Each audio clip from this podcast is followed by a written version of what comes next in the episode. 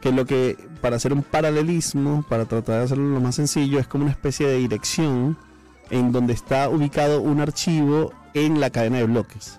Imagínense una cantidad de registros, eh, eh, tal vez pensemos como un espacio como, como una gavera de refrescos, por decir algo, y esa es la cadena de bloques y hay un cuadrito y ese cuadrito en ese espacio hay un archivo y ese archivo tiene ese número que es ese token que estamos hablando y eso describe la propiedad y la ubicación y reconocimiento global de la existencia de algo. Para poder tener esa botella en tu gavera necesitas el código y el código lo compras para tenerlo. Sí, el código lo registras en la cadena de bloque. Entonces tú pones, tú dices, ok, yo voy a crear un NFT. Un NFT es un archivo digital. Y piense usted en cualquier archivo digital, un Word, un Excel, un diseño, un arte, un código. Pero vamos a suponer que es un archivo, una imagen, la fotografía de usted. Y usted agarra y dice, yo lo quiero convertir en un NFT eso lo llevas a una plataforma que es la cadena de bloques, que es la plataforma de Ethereum. Sobre esa plataforma, en uno de sus códigos, está, por ejemplo, la criptomoneda de Ethereum, pero en otras funciones están lo que llaman, lo que llaman en, la palabra anglosajona los smart contracts o los contratos inteligentes, que refieren a la posibilidad de hacer contratos asociados a esos tokens. Entonces usted registra su foto en ese lugar, en ese espacio, en esa gavera, en la cadena de bloques, y esa cadena le recibe su foto y le dice, ok, su foto está almacenada en el 483 ABCD 2472816. Y ese número es el token. Y ese token es lo que permite que usted identifique a nivel global la propiedad de eso. Si usted tiene ese token, si usted tiene ese número en su cartera, o como se conoce en el mundo, en su wallet, eso le da la propiedad. Y luego usted escribe esa foto y dice, lo pone en un mercado, en el mercado que usted considere, como puede ser cualquier mercado popular que usted conoce, pero en el mundo de, las, de, los NFT se conoce como los marketplaces. Esos marketplaces usted lo pone allí y usted dice, bueno, yo tengo esta foto mía y la estoy vendiendo por tantos miles de dólares. Si usted consigue a alguien que se lo compre, usted lo venderá y le transfiere ese token al wallet de esa persona. Entonces, un NFT no es más que un archivo digital incrustado o minteado, como se conoce, en una cadena de bloques y en este caso estamos hablando de la cadena de bloques de Ethereum. Entonces, nosotros reflexionamos el martes sobre el valor de las cosas. Y normalmente cuando pensamos en cuánto cuesta una pieza de arte, este, tú dices, bueno, pero es que una pieza de arte eh, puede costar por el artista, es decir, no es igual comprar eh, comprar un Alberto Fernández que comprar un Picasso. Entonces ya el artista le da una valorización, le da la técnica, le da la descripción de lo que quiere hacer allí, le da el material, el tamaño. Es decir, hay diferentes aspectos que pueden hablar sobre el valor del arte. Hay cuadros que se valorizan inclusive por su proveniencia. Es decir, la Mona Lisa tiene un valor más superior al que hubiese tenido si no lo hubiesen robado, por ejemplo, si hubiese creado todo un mito alrededor de la Mona Lisa. Y ahí es donde viene el otro gran factor que tiene que ver con el poder de comunicación o la publicidad o el marketing que tenga el arte o la comunicación como tal. Y en eso las redes sociales y el difundir contenidos en las redes sociales sobre el arte ayuda a darle cierto criterio o valor a esas piezas. Y Edo nos habló un poco sobre esto, el efecto que tienen las redes sociales y el arte ya los artistas con las redes sociales se dieron cuenta que dice, bueno, yo puedo exhibir mi trabajo, puedo exhibir mi obra, estoy haciendo una exposición aquí virtual donde me pueden ver muchas personas y entonces ya la persona te contacta ah, por privado, por correo y tú le mandas la obra. Mi caso es uno de ellos. Bueno, y efectivamente, eh, ¿por qué escogimos a Edo? Edo se lanzó al ruedo con una serie de NFTs donde puso, justamente era un Warhol, tomándose un selfie, fue su primer experimento para entrar en el mundo de los NFT eh, y al final Edo es un perfecto traductor de esto porque Edo lleva toda la vida haciendo arte digital. Así es. Entonces, para él era lógico dar ese salto, mas no ha sido así para todo el mundo. Entonces, nos preguntamos cómo vemos el arte en el futuro. Vamos a escuchar qué fue lo que nos dijo Edo en el Twitter Space sobre este tema, el arte del futuro. Ahora, ¿qué puede pasar de aquí a 10 años o a 20 años? No lo sabemos porque hay gente que puede decir, bueno, es que tu trabajo va a valer tanto o, va a valer menos o va a valer más. Es que depende de esa variante que tú hablabas, porque pudieras que una galería te vea o la galería diga, bueno, mira, yo tengo un contacto que es en un museo y entonces vamos a invertir en este artista. Entonces invertimos una cantidad, que era lo que pasaba antes. Decía, mira, en este artista vamos a invertir tantos miles de dólares y entonces nosotros nos abrogamos esa exclusiva de tener a ese artista y entre nuestros amigos empezamos primero a ponerlo en, una, en una colectiva, en una bienal, en un museo y así va creciendo el artista. el, tema, el tema de, de, las redes sociales, la comunicación, a medida que sea más deseoso este, y expuesto y que tenga mayor eh, como popularidad social, puede impactar en que un artista tenga mejor valorización de sus piezas. Pero también hay algo, hay algo que me llama mucho la atención en el caso, eh, por ejemplo, de lo que explica Edo, es que el arte hoy día, a través de las plataformas sociales, como que acortó la relación existente entre eh, el artista, el representante, galería, eh, coleccionista, a una relación directa coleccionista-artista porque a través del contacto, y es su caso en específico, una persona puede contactar directamente a Eduardo Sanabria, a Edo, y decirle, me interesa esta pieza, me gustaría esta, o quiero que me hagas una pieza personalizada, como ha sido el caso de su experiencia personal. Entonces, creo que eh, eso se torna a favor del artista, Nelson. Edo comentó una cosa importante que me pareció relevante de la discusión, que es que decía,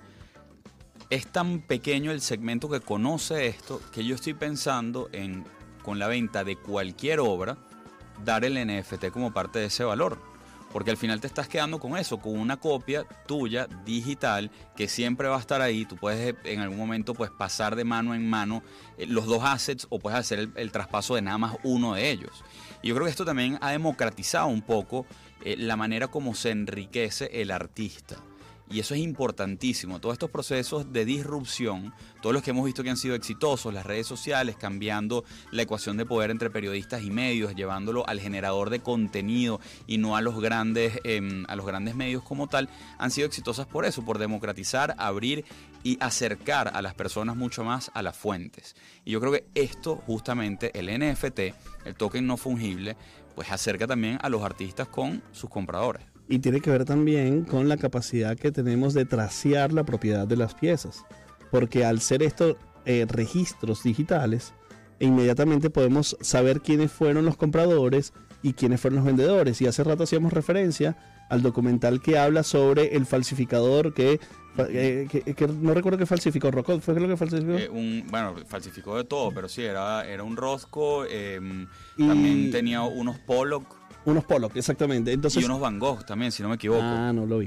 Eh, eh, entonces, eh, a ver, se perdió el trazo de esas piezas, se aparecieron las piezas como tal y de pronto este, pudo el falsificador colocar la pieza en el mercado. Este, en el NFT esto no podría suceder porque existe un registro en la cadena de bloques donde tú puedes identificar quiénes han sido los dueños y los propietarios de esa pieza, que lo cual le va a dar cierta validez. Pero podemos escuchar un poco más a Edo, que si usted estuvo en la conversación del martes en Twitter Space todos los martes a las 10 de la mañana, además de escucharlo, podría hablar con nosotros, hablar con él y darnos su punto de vista y posiblemente ser parte de este circuito transmedia que es eh, Twitter Space y Radio Onda. Vamos a escuchar a Edo de nuevo. Cada vez más eh, sucede que no tienen oportunidades, entonces tú lo que haces es que te, te vas a las redes pero igual por las redes puede pasar. Tú lo decías, ustedes lo decían antes con el tema de, los NFT y del criptoarte. Hay gente que se preocupa porque tú sacas una, una obra en, en subasta y no se vende al principio, pero es que eso también pasa en la vida real. O sea, esto es un camino de largo plazo, que eso a veces los artistas no lo entienden. Y el camino de largo plazo tiene que ver con que si estamos hablando de que el NFT es algo nuevo, que tiene esta visión de comprender para una persona común que un archivo digital que tú posees puede tener valorización y además entender que lo tienes que comprar con criptomonedas. Hay mucho que explicar antes que un grupo de coleccionistas, tal vez un grupo de personas asociadas a la tecnología lo pueden entender y pueden estarse acercando al NFT, pero un coleccionista tradicional de arte eh, va a atravesar mucha necesidad de conocimiento y experiencia a través del tiempo para acercarse, por lo cual el largo plazo es importante para la visión artista de los NFT, sobre todo los artistas tradicionales. Tal vez los digitales nuevos, jóvenes, se van a acercar mucho más rápido, pero el paso del tiempo va a ser necesario.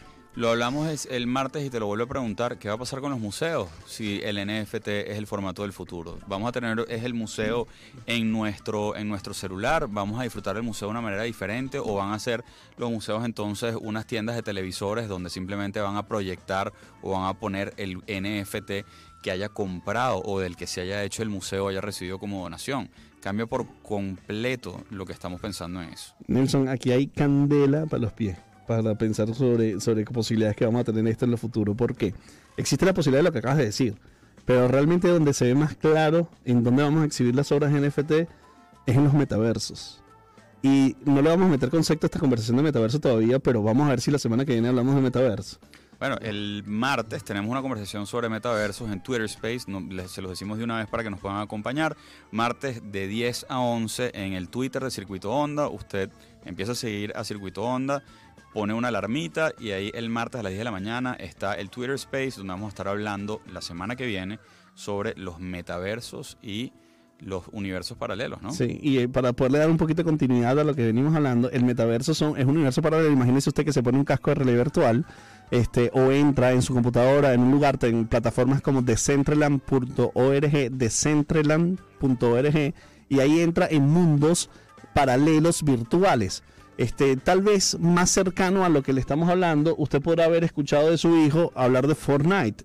Eh, Fortnite puede ser un metaverso de alguna manera, porque es una forma de representar tu vida en otros universos que son universos paralelos. Y si no, pregúntale a Marshmallow que hizo su concierto Totalmente, en una hora convocado a todo el mundo y metió a un bandón de gente. Pero entonces, si tú tienes la posibilidad de en el metaverso, con tu casco de realidad virtual, entrar en un mundo paralelo, caminar ir a un concierto, en ese, en ese mundo en ese metaverso tú puedes ir a una galería y ver arte. Y ese arte que vas a ver necesita ser digital. Ese arte de ahí podría ser los NFTs. Hago una salvedad para quien está escuchando esto y dice, bueno, estos están hablando desde el futuro, esto parece una ventana del futuro, ese programa que pasaban en Televen los sábados en la mañana. No, no, no. Eso es ahora. O sea, ya usted se puede poner un casco de realidad virtual como un Oculus que está perfectamente disponible para comprarlo y puede empezar a disfrutar de estos universos eh, en realidad virtual y estos universos donde aparte de interacciones hay terrenos en venta y otras cosas más. Eh, otra cosa que te iba a decir, porque lo dije y creo que estoy haciendo como un backtrace de lo que dije para ver si, si estoy en lo correcto. Habla, yo la de, de democratización, de acceso de los artistas, pero también pasa una cosa que pasa con las ventas del PlayStation 5 las personas que verdaderamente están interesadas en esto y ven un valor en, e, atractivo en esto, utilizan bots para acceder y para comprar y para hacer los bits y para ser los primeros en comprar em, el, arte como tal. O sea, hay que entender esto como una nueva batalla donde si efectivamente va a haber una apertura, también hay gente que está buscando los mecanismos para ser más vivos y más astutos y hacerse de más más rápido, ¿no? Sí, claramente, este, dependiendo del área de mercado donde, donde cada quien esté, si estás en la especulación, vas a necesitar esa ayuda tecnológica si estás en la colección, por ejemplo, Jack Dorsey, el presidente de, Twitter, que, puso en NFT el primer tweet, allí el interés de comprar ese tweet no necesariamente es la especulación, aunque seguro puede ser la especulación, pero también la idea de tener un pedacito de la historia de la tecnología en el universo. Imagínate cuando pasen muchísimos años que tú puedas decir yo soy propietario del primer tweet de la historia.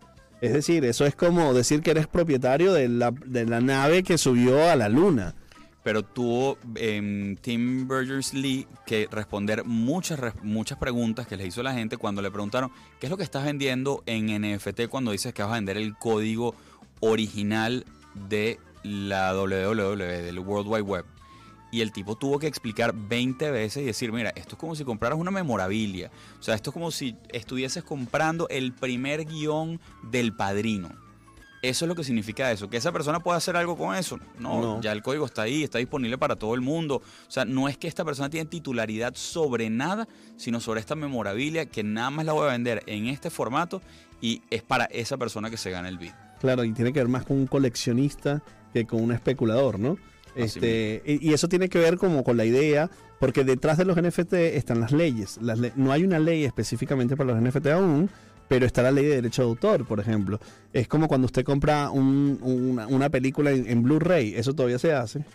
Aunque, aunque no es tan popular, pero usted compra una película en Blu-ray no significa que usted tiene los derechos sobre esa película y las puede comercializar y vender. Usted tiene derechos a tener ese DVD de Blu-ray y verlo. Este, eso es lo que pasa con un FT. Tú tienes derecho de la obra de Edo si lo compraras, pero no tienes derecho de explotación comercial sobre esa obra. Así es. Bueno, vamos a lo primero que nosotros hacemos aquí que es el fact-checking, pero eso viene después, cuando regresemos de esta pausa. I'm at a payphone trying to go home. All of my change I spent on you. Where have the times gone,